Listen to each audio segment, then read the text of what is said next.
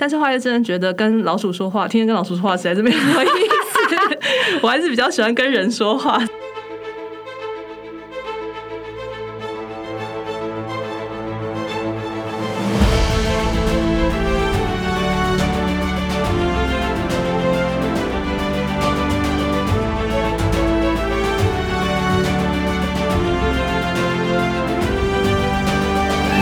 大家好，欢迎来到正的天下。各位子民好，我是郑来儿。呃，我今天邀请到了一个那个生物科科技的博士，哎，可以叫生化博士吗哎，？可以可以，我学的是生化，没错。就是我今天邀请到一个又一个很厉害的博士来。天哪，上我的节目都是高知识分子，而且又长得很漂亮。那个呃，我要好好介绍一下，我今天请来了这位 Maria。对，听虽然她是叫 Maria，但是呢，呃，Maria 是一个就是学识。涵养非常 非常有气质的一位女性。那呃，Maria 她是清大生物科技系毕业的，然后是美国纽约史西大学的生化博士，对不对？对对天哪！然后你又去加州大大学的旧金山分校做博后哦，对，我真的觉得 我好崇拜你哦。不会啊，我比较崇拜你要自己创业。干嘛这样？哎、我之前 我一开始认识你的时候，我跟你没话讲哎、然后我想说，哈，我要跟生计博士聊什么，我都听不懂哎、就你们在讲那个新药的时候，我在旁边让嘴巴睁大，还在流口水。我说，哈，那什么东西呀、对啊，我觉得其实真的比较不是那么呃常见的一个行业，这样。对，而且你又是女性哎、在你那个行业，就是身为女性占比应该不算多，对不对？嗯、应该这样讲。我们进大学的时候，其实我们班是男生女生一半一半，嗯，对。然后到那个职场里面之后，就发现女生通常都会选择比较呃非主管职的工作。对为什么？嗯，我觉得可能就是跟家庭还有个人选择有关系，因为很多人就是像，因为我们这个培养时间还蛮长的。你想，嗯因为我们大学念完之后，可能在台湾还要念个硕士两年，然后博士至少个四五年吧。那其实都已经到适婚年龄跟就是要生小孩的年龄。那如果之后你还要再做博后，也是大概四五年，甚至有人做到七八年的都。那就超过三十岁，对不对？对，大部分都超过三十岁，所以就是那时候你没有结婚，或是那个时候你结婚生小孩的话，之后你要再去职场发展，其实都会呃遇到一些就是那种家庭跟工作这种抉择的问题，所以很多女性大概在这个时候都会选择家庭。而且我记得那时候有一次我跟你去唱歌的时候，你竟然跟我讲说，亚洲人对于女博士点点点，对不对？没错，没错。为什么？我以为在国外就是应该思想比较开放，而且我真的觉得说你你可以念到博士，代表真的非常的聪明，哎，是很顶尖的人哎。就我觉得是自己傻傻就这样子念下去吧。觉得，但是我觉得还蛮有趣，就是你刚刚讲到说，为什么在在美国有时候对博士还会点点点，那是因为。我那时候去加州工作的时候，就有人要帮我介绍。很有趣的是，大家一听到说我是博士，然后就谢谢再联络这样。为什么？为什么？这我也真的不太清楚。亚洲人对不对？对，都是亚洲人，亚洲人坏坏。可是如果是那一种非亚裔的话，他们应该是观念上就是会比较跟得上时代嘛。对啊，就是我觉得他们比较不会那么注重学历这件事情，就是嗯、呃可能亚洲人对学历还是会有一些。迷思嘛对，有一些迷思，然后有一些刻板印象这样子。嗯哼，对，那我觉得国外的话，其实当他们也会说，哦，你博士很不错啊，但是他不会特别说，哦，因为是博士就觉得好像你就怎样，我就比较厉害，或是我比较不厉害之类这样。对，因为如果你不讲的话，我就觉得你就是一个非常有气质的女性。哦，谢谢。对，然后每次讲那个我都有点听不懂。哦，不是，因为你是念三类的嘛。对对啊，然后你知道我们念文组的，你知道念文组我就是 就是就这样嘛。对啊，比较简单啦。我总觉得念理科的女生头脑非常好。嗯，我觉得就是不一样的逻辑吧。就像如果要我去念法律或是文组的东西，我会觉得你知道我的字典里面没有逻辑两个字吗？怎么每次都被人家念说，哎、你到底有没有逻辑？我说没有，这里有没有这两个字。对啊，可是你要我去讲一些写文章啊，然后讲一些诗词书画，我就觉得嗯，这也是点点点这样。真的吗？很难吗？就我觉得是不一样的脑吧。哦，也是，也是，对对对而且你很特别，你现在是因为我那时候认识你的时候，你是做新药开发嘛？对，是，嗯、我现在其实也是在一家新药开发的公司。对，那这其实可能要讲到我有点 background，就是我在美国呃念完博士之后去做博后嘛。对，但是因为那个时候如果做基础科学的话，呃，我我做的其实就是不是有那么大的热情。因为我觉得就是你做科研的工作，其实还是要能应用在人身上，会让人觉得比较有这种呃帮助别人解决疾病的问题啊，像这样子的事情会觉得更有冲劲。所以我那时候后来。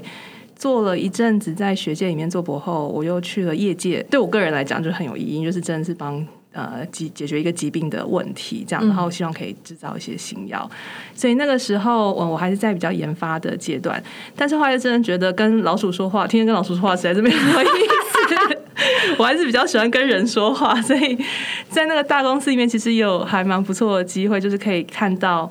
在一个药厂里面分工合作，不同的部门的一些情形，所以那时候觉得自己对那个商业开发这一块还蛮有兴趣的，因为我懂技术嘛，然后又喜欢跟人聊天喝咖啡，所以后来问一些前辈说：“哎，那你这样其实蛮适合走这种药厂的商业开发，主要是把这些技术可以。”跟不同的公司或者是呃 partner 之间做一些合作啊，所以那个工作的话就还蛮适合。我就天天跟人家喝咖啡聊天，然后聊 science 这样就好了。对啊，因为我那天问你说到什么是商业开发，你说就是把那个技术授权，然后呃授权到国际大药厂，然后找一些合作伙伴，对不对？对，因为其实新药开发非常非常的烧钱，就是一般来讲，他们平均算出来呃，因为还有包含包含研发的成本嘛，那十个新药大概只有一个新药会成功。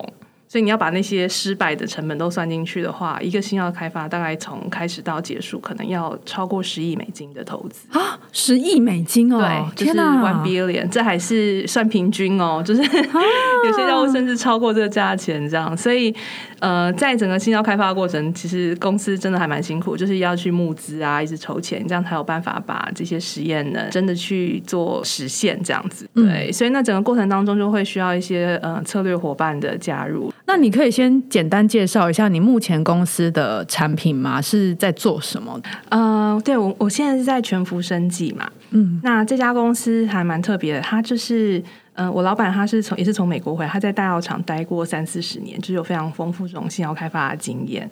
那他们带回来的这个技术就是所谓的我们叫 translation science，就是你要想，如果我们今天发现一个东西在老鼠身上很有用。在人身上其实不一定有用，嗯，对不对？那怎样从把这个很很酷的这个技术或科技从老鼠或动物身上转到人，这就是我们叫所所谓的这个转移科学的部分。那呃，我在这家公司里面可以帮忙的地方，就是主要是帮他们把这个他们开发出来这个东西，还继续找合作伙伴。那他们现在找到的这个平台呢，是用一个很有趣的生态。我不知道大家知道生态呃，因为我的保养品里面有生态，对对。对 对，活化啊，不能这样讲，然后被罚钱。没有，对，像这种生态，就是它是一个比较小，可以你可以把它想成一个比较小的蛋白质。嗯，那它就是有像我们公司这个生态，它就是有活化干细胞的功能。嗯，那我们利用这样子的功能呢，就可以去修复一些组织。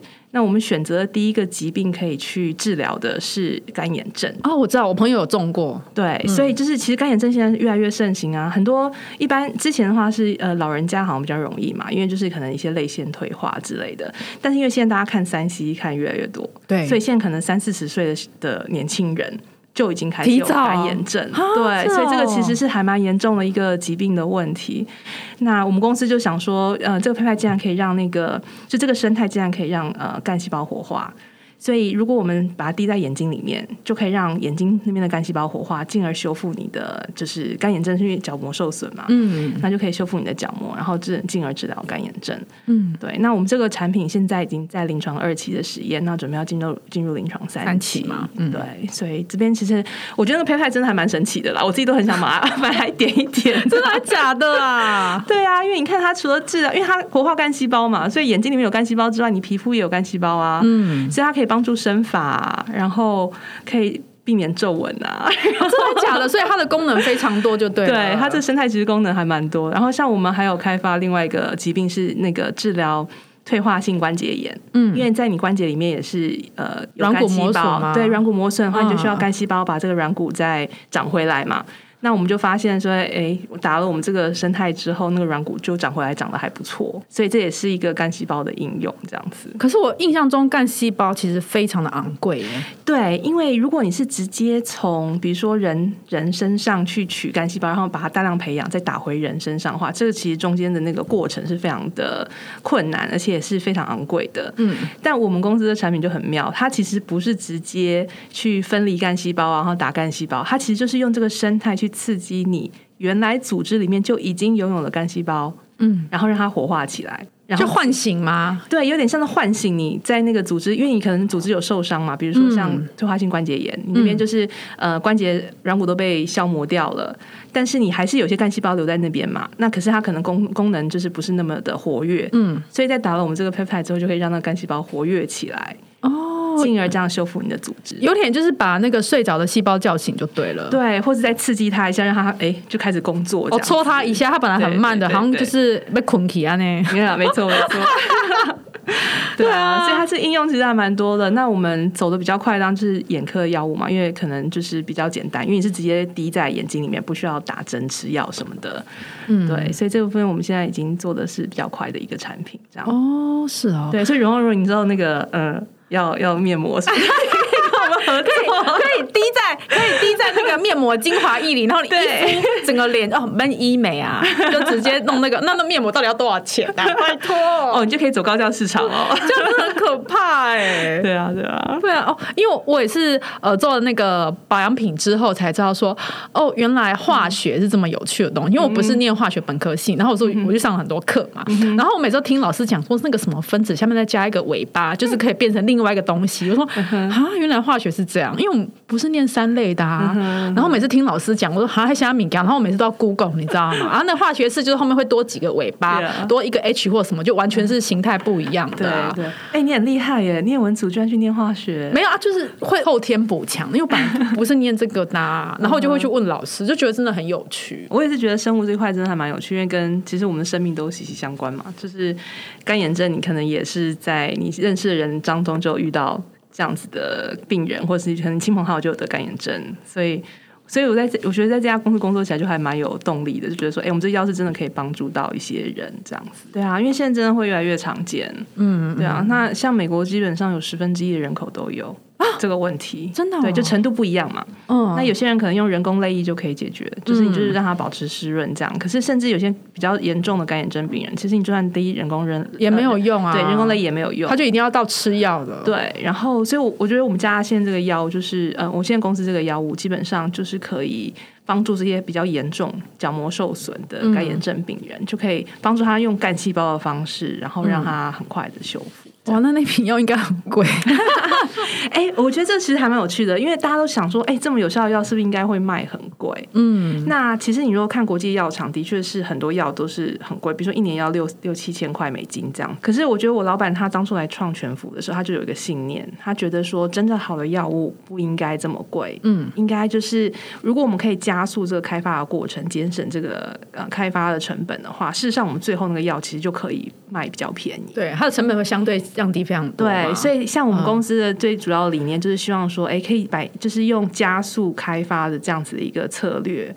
然后最后我们制造出的药品不只是有效，而且它也是 affordable，就是可以、呃用比较大家负担得起的对对对，像我们这个药物，我们现在估计一年大概只要一千块美金就可以用。哎，那非常合理耶。对啊，所以其实我觉得是很很好的一个产品。所以我我现在大家请帮我们集气，说 三期可以赶快进行，然后赶快过，大家就可以用这个药。哎，这对啊，那我要讲最近就是那个 COVID nineteen 的疫苗也是，你知道，嗯哼，就是炒二期跟三期。哎、其实我本来不知道什么是二期、三期临床，我是嗯之前在研究股票的时候，那才开始去看一些书啊，像罗米金他们都是有写一些书嘛。然后我身边朋友有在呃开始研究一些生计的东西，我还知道说、哦，原来呃新药的制成是这样，什么是学名药，然后什么是授权，这我那是那时候才知道。对，因为像有一些新药，它可以机转变成那个保养品，对对，我说啊，还有这种的哦。哦有，我说什么是机转，然后那时候还去研究，说哦，原来还可以这样搞啊、嗯哼，对啊，就像我们公司的产品，如果它可以让干细胞增生，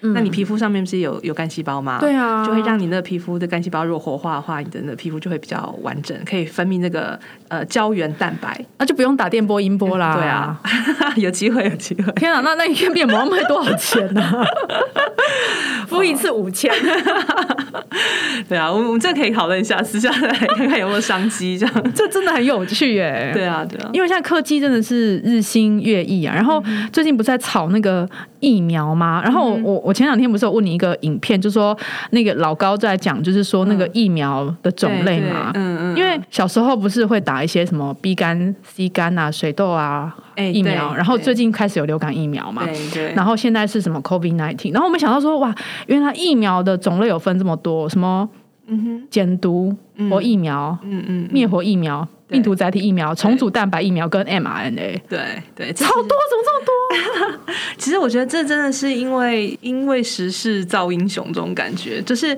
其实你知道，像我们疫苗其实是存在几百年的一个概念嘛，就是那时候最早天花哦，对，天花种牛痘，这大家都听过嘛？对，它其实就是一个训练我们免疫呃自己身体里面免疫机制的一个方式。所以最早的话，大家想到是说，哎，如果我今天要对抗这个病毒或是这个细菌的话，那就是要让我们的免疫系统可以看得懂它，或者是可以看到它的那个长相，那基本上它就可以产生反应。所以其实我觉得老高他那时候那个那影片讲的还蛮好的，嗯，他就是用有点像是把那个病呃，应该是讲病毒的肖像或是病毒的一个部分。如果可以在身体里面呈现的话，你免疫系统就会认得它。嗯，然后有些细胞是专门做坏人的消灭，有些是把它封印这样子。对我觉得他那个比喻其实还做的蛮好的。所以其实疫苗技术从呃很久之前都是一直用这种，比如说你是把呃活的病毒让它经过一些处理以后变成死的病毒，然后把它打到身体里面，是就可以提供这个病毒的样子给给你的免疫系统看。那或者是说，哎，我就是用减毒，就是让它。减低它的那个感染呃细胞的效果，然后把它放到身体里面，这是比较传统做疫苗的方式。但是因为随着科技的日新月异，我们有很多新的技术，那就发现说，其实我们的免疫细胞不需要看到整颗的病毒或整颗的细菌。他只要看到他表面上的一些特征，比如说你有大眼睛，或是高鼻子，或是你知道，就是像这些特征，它其实就可以认得你这个外来的东西，嗯，那就可以产生这个免疫的效果去攻击他们。所以变成说，后来我们就会用一些方法，比如说蛋白质制造的方法，我们在体外就是把那个病毒的某一个特征的蛋白质，把它大量制造出来，然后就只要打那个蛋白质进去，那就会比你打减活或者是死病毒就更安全嘛，嗯，对不对？因为你只是打一个完全没有任何功能的，只是有点像病毒的某一只手或某一只脚这样子，它但它不是一个完整的病毒，这样，嗯那也可以产生很大的免疫力。所以博士是建议，就是说有有疫苗就可以先去打就对了。对啊，我觉得其实你刚刚讲的那几个方法，其实他们就是主要是它的学理不太一样，但它的最后希望产生的效果是一样，就是要训练你的免疫系统嘛。嗯，right。那像高端或联雅，它是用，就是他们是用比较传统的。呃，制作疫苗的方式是把蛋白质做出来，这样。那如果是像 Moderna，然后 BNT 啊，那他们就是用呃新的这个方式，用 mRNA 的方式来做。对，那 AZ 的话又是算是一个不同的方式，用腺病毒载体嘛。腺病毒。对，大家可能有听过，就是说它有点像是我们在制造蛋白质之前，我们是要有一个蓝图模板，那个叫 DNA。嗯。然后中间呢，你可能会有一个介质，就是像 mRNA，把它先转转译出来，呃，转录出来。录出来有点像 make a copy，right？然后之后再用这个 copy 去制造蛋白质，这样。那在这个过程当中，像呃 Moderna 或是 BNT，它直接用 mRNA 去做那个，等于是 carry 你这个蛋白的密码序列，嗯，然后去做，让你的身体里面之后可以去做这个蛋白质出来。但是如果像腺病毒，它是在 DNA level，它是用有点像是呃腺病毒有点像是一个间谍，这样，它是带了一段就是长呃 COVID nineteen 的序列。然后让它进到你身体里面之后，就会大量制造对，所以它的机转有点不太一样，但它带的那个讯息都是一样，因为它最后在身体里面制造出来的呢，都是病毒的一只手，就是那个 spike protein 这样子。哦，那是那个呃打进去那个时间呃效期的部分呢？就比如说它产生效用的部分，有没有说哪一个比较快，哪个比较慢？呃，一般来讲，如果你的免疫系统开始感知到说有外来物侵袭的时候，通常都会需要两个礼拜。哦，两个礼拜，对，不管打哪一种疫苗都要两个礼拜差不多，对，都是至少两个礼拜，你的免疫系统才会产生反应。那这边当然还有分两种免疫系统嘛，就是，哎，其实老高上面也有讲，可以借用他的说法，就是你有一个所谓先天跟后天嘛，但是我们真的要长产产生这种长期的免疫力的话，大部分都还是要靠后天的后天免疫。那就是有分什么 B 细胞、T 细胞嘛，这大家可能之前有听过。那 B 细胞跟 T 细胞，它其实用不同的方式来。呃，攻击对不同的方法学习，然后不同的方法来攻击这个这些外来物。所以在这样的状况之下，我们学学习就是需要时间嘛。你不可能说今天我碰到一个坏人，就马上就是知道他的手法是怎么样，然后骗人，没错。然后就是，而且因为我们是一个有点像是免疫系统，有点像是一个军队。你不能说我今天我一个人，对不对？我一个士兵看到这个病毒之后，我知道他是坏的，我把他杀死之后，那我还要把这个资讯只能是 pass 给我这个军队所有人。那这个其实是需要一点时间去训练的。嗯，那这个一般的呃后天所谓后天免疫系统的话，大概就需要大概十四天才会达到高峰。然后之后的话就会呃，因为通常大概一般的那个感染大概十四天，呃，如果是有正常的免疫系统的话，也会慢慢消除。比如说一般感冒大概就是一个礼拜嘛，对，你就会觉得比较好，然后就就 OK 了这样子。对，所以像这样十四天通常都可以把这些病毒或是呃细菌消灭这样。然后之后的话，就会有呃比较长期的这种免疫的能力会留存下来。等到下一次你再碰到同样的病毒的时候，你就可以很快就不需要十四天了，可能两三天你的那个反应就出来，然后就可以很快把这个病毒消灭。这样子。那为什么现在像有一些像大部分的疫苗都要打两剂？为什么？因为就是它可能训练不够啊。对，就是你可能。第一季，因为你要想，我们现在的病，它的感染力非常的强，然后它复制非常快，所以你的免疫力就是等于是在第一次的训练的时候，可能你武功只到，比如说第六级、第七级，如果你要等它到十级的话，你可能就是需要更多的、更多的训练哦。对，所以这个时候你会需要一个 boost 嘛，就是像我们以前打那个 B 肝疫苗的时候，是不是要打四针？对，对，就有点像是那样子，就是它要一次一次慢慢把这个你的免疫力给训练起来，这样。为什么以前那个？打 B 肝要打到四剂，我我小时候打的好痛苦哦。对啊，我也记得那时候五年级打的时候超痛的。我觉得是跟病毒的特性，还有你疫苗的特性有关。有些疫苗可以很快速的，比如像 J n J 的疫苗，它只要打一剂就可以了。嗯嗯嗯嗯，就是它利用的那个序列，或者说它用的那个呃，真正 training 的方法吧。你这样讲好了，可能就是比较快。它只要打一剂，大概就可以达到百分之七八十的保护力。但是如果是呃像 Moderna 或是 BNT，甚至他们现在都说还要再打第三剂嘛。对，因为我很多变种病毒嘛，对，所以它等于是就是不断的训练，让你的那个免疫系统越来越强大。是不是也跟那个时间、空间、科技、技术不一样？然后就是这些疫苗做出来的方式也不一样嘛？对，有可能是剂量的关系。嗯，对，因为他们之前有在在研究，就是像 Moderna 的那个疫苗。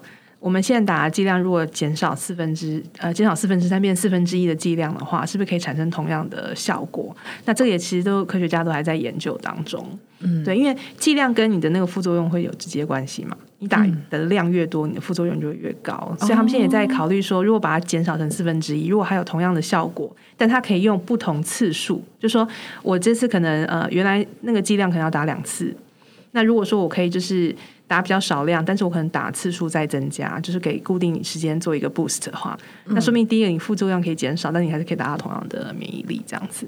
因为打疫苗一定会有副作用啦，不管你打哪一个厂牌都会有。像我之前打那个流感疫苗，我打过很多厂牌的，嗯嗯嗯，就是我觉得每一个厂牌的副作用都不太一样。对，然后就算打在我身上，副作用很大，也许打在别人身上是完全没有反应的，就是跟体体质有关系耶。对，跟自己的免疫系统，对不对？对，因为之前有一种说法，好像说，哎，你副作用越大，你呃免疫力越好，对对，然后你越年轻，对不对？因为之前我们的确是有观察到一个现象，就是呃，如果疫苗是打在老人。就是比如五十岁以上的老人，他其实副作用真的产生的的几率比较小。然后，如果是五十岁以下的年轻人的话，通常就是会有比较强烈的反应。所以大家会有这种说法，说好好像是说，呃，免疫力比较好的副作用就比较大之类的。但是后来其实，呃，我们真的在做在做更更进一步的研究的时候，就发现其实它真的没有绝对的关系。对，所以我觉得这个可能是跟真的是跟体质比较有关。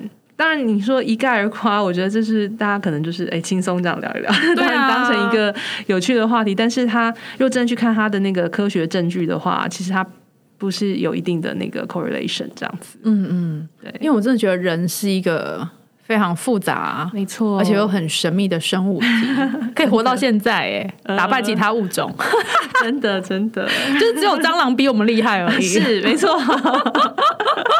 对啊，我就是觉得人类的那个求生意志真的是超强的。对啊，而且我觉得我们真的人体是非常复杂的，嗯，所以其实我觉得在做这种医学方面的开发，就新药开发或者做医学应用，真的是非常有趣的一件事情。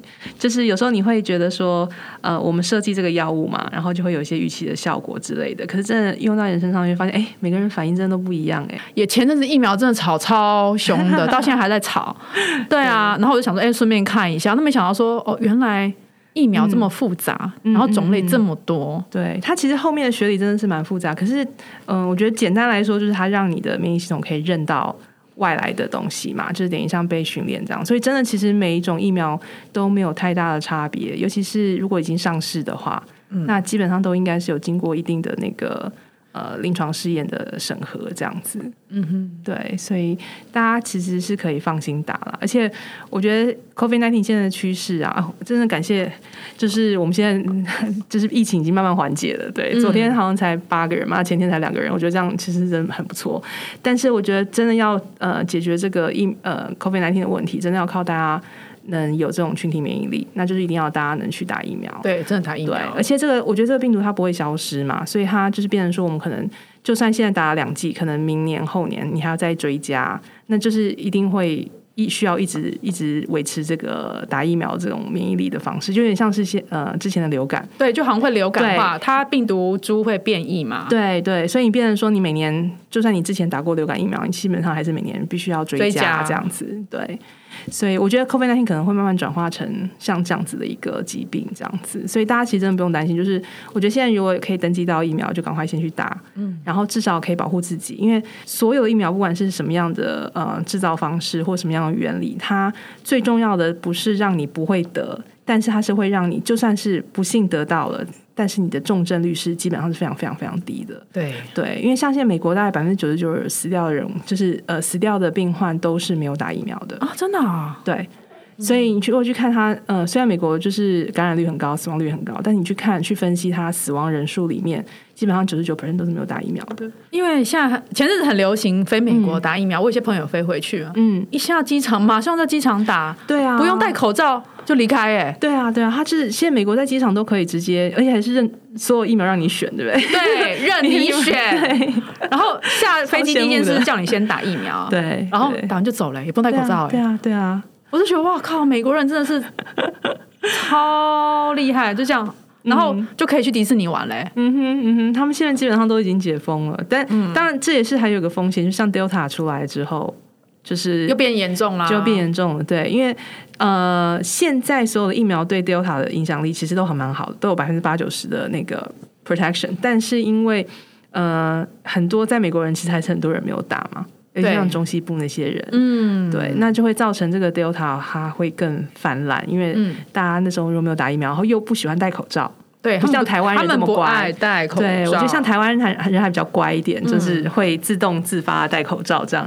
那他们不戴口罩，然后又不打疫苗的状况之下，那个那个 Delta 病毒的传播就非常非常恐怖。那博士有没有什么建议？就除了建议大家去打疫苗，对啊，我觉得如果真的嗯可以登记到的话，那就真的赶快去打。然后呃，再就是像呃一般的那种卫生习惯，还是照样保持嘛。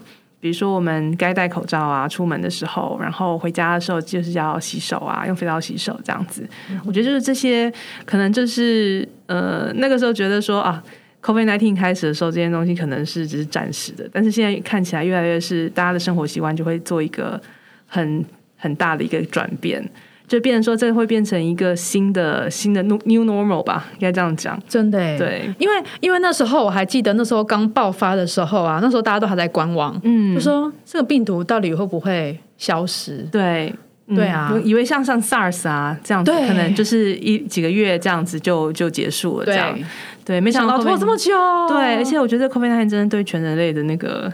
整个呃，不管是产业，然后还有生活习惯，还有整个医疗系统，都产生非常大的变化。嗯，对啊。然后，嗯，所以我觉得大家其实呃，每天虽然在关心这个新的 case 啊，是新的那个疫情的发展，但是，嗯，大概我我觉得啊，就是我们同业的人有这样的说法，就说这其实就变成一个 new normal。嗯，对，因为今天除了 COVID nineteen 之外，就是因为人的这个嗯。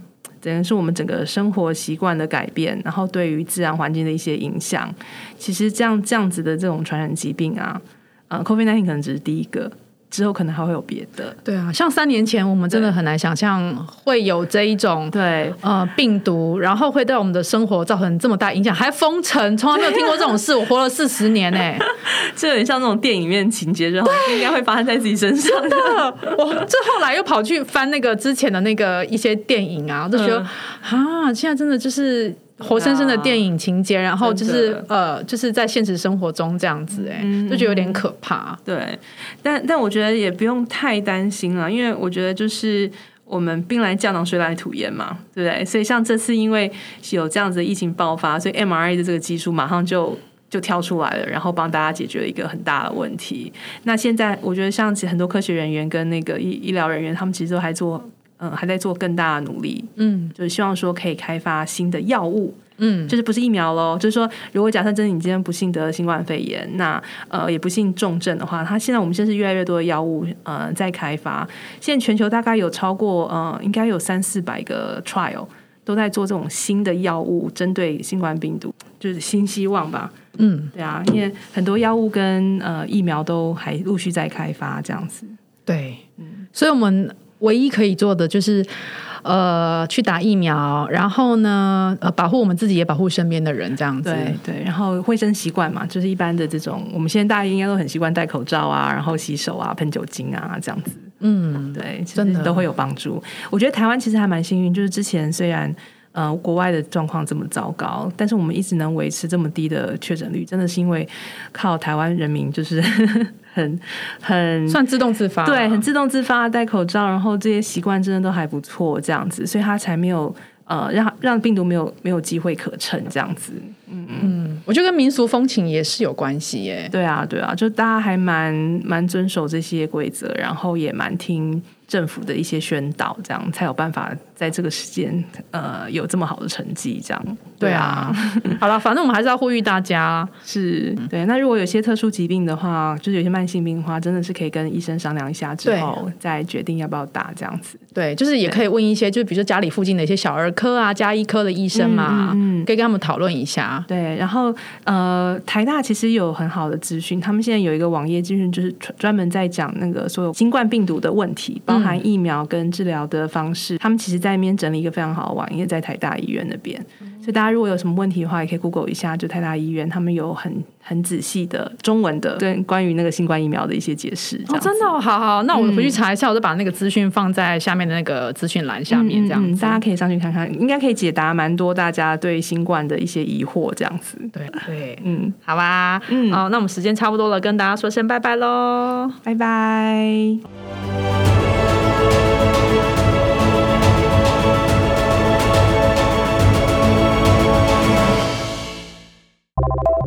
啊，那我最后还是要帮那个 Maria 真友，啊，这是我来访问的目的，这样。没有啊，来聊一下。我本来是想聊一下你的专业，可是应该把你这种优质的基因继续流传下去。嗯，我也很希望，要赶快找到孩子的爹，这样。大家那个对于那个生物博士有兴趣的话，欢迎在下面留言。